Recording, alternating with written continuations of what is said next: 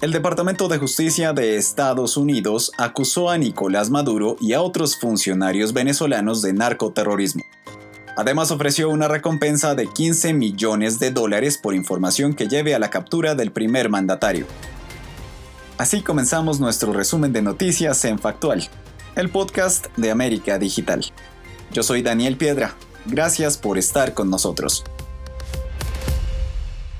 El gobernador de New York, Andrew Cuomo, declaró 385 muertos en ese estado, incluidos 100 en las últimas 24 horas. Florida, por su parte, superó los 2.000 contagios. China cierra sus fronteras a partir del sábado 28 de marzo para frenar el coronavirus, impidiendo la entrada a extranjeros aunque tengan visados o permisos de residencia. En España, el director del Centro de Emergencias Sanitarias, Fernando Simón, ofreció cifras de fallecidos por coronavirus en el país. Desgraciadamente seguimos teniendo un número eh, mayor de lo que nos gustaría de fallecidos. Tenemos hasta ahora 4.089 fallecidos, de los cuales la mayor parte son mayores de 80 años, hasta un 67%, y hasta un 87% de los fallecidos tienen más de 70 años. El gobierno asegura que no compró los test rápidos de coronavirus defectuosos directamente a China, sino a través de un proveedor nacional.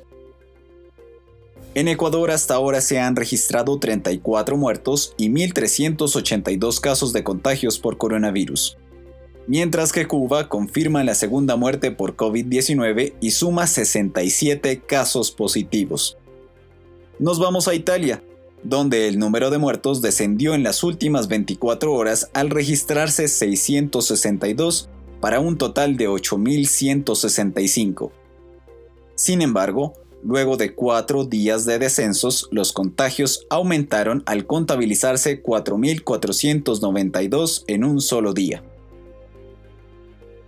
una cantidad sin precedentes de 3.28 millones de personas solicitaron acogerse a las prestaciones por desempleo en Estados Unidos, informó este jueves el Departamento de Trabajo. El mundialmente famoso chef Floyd Cardos murió en New Jersey a los 59 años tras haber dado positivo por coronavirus. Benny Gantz fue elegido presidente del Parlamento israelí este jueves. Hasta aquí este resumen de noticias de Factual, el podcast de América Digital. Te esperamos en nuestra siguiente edición.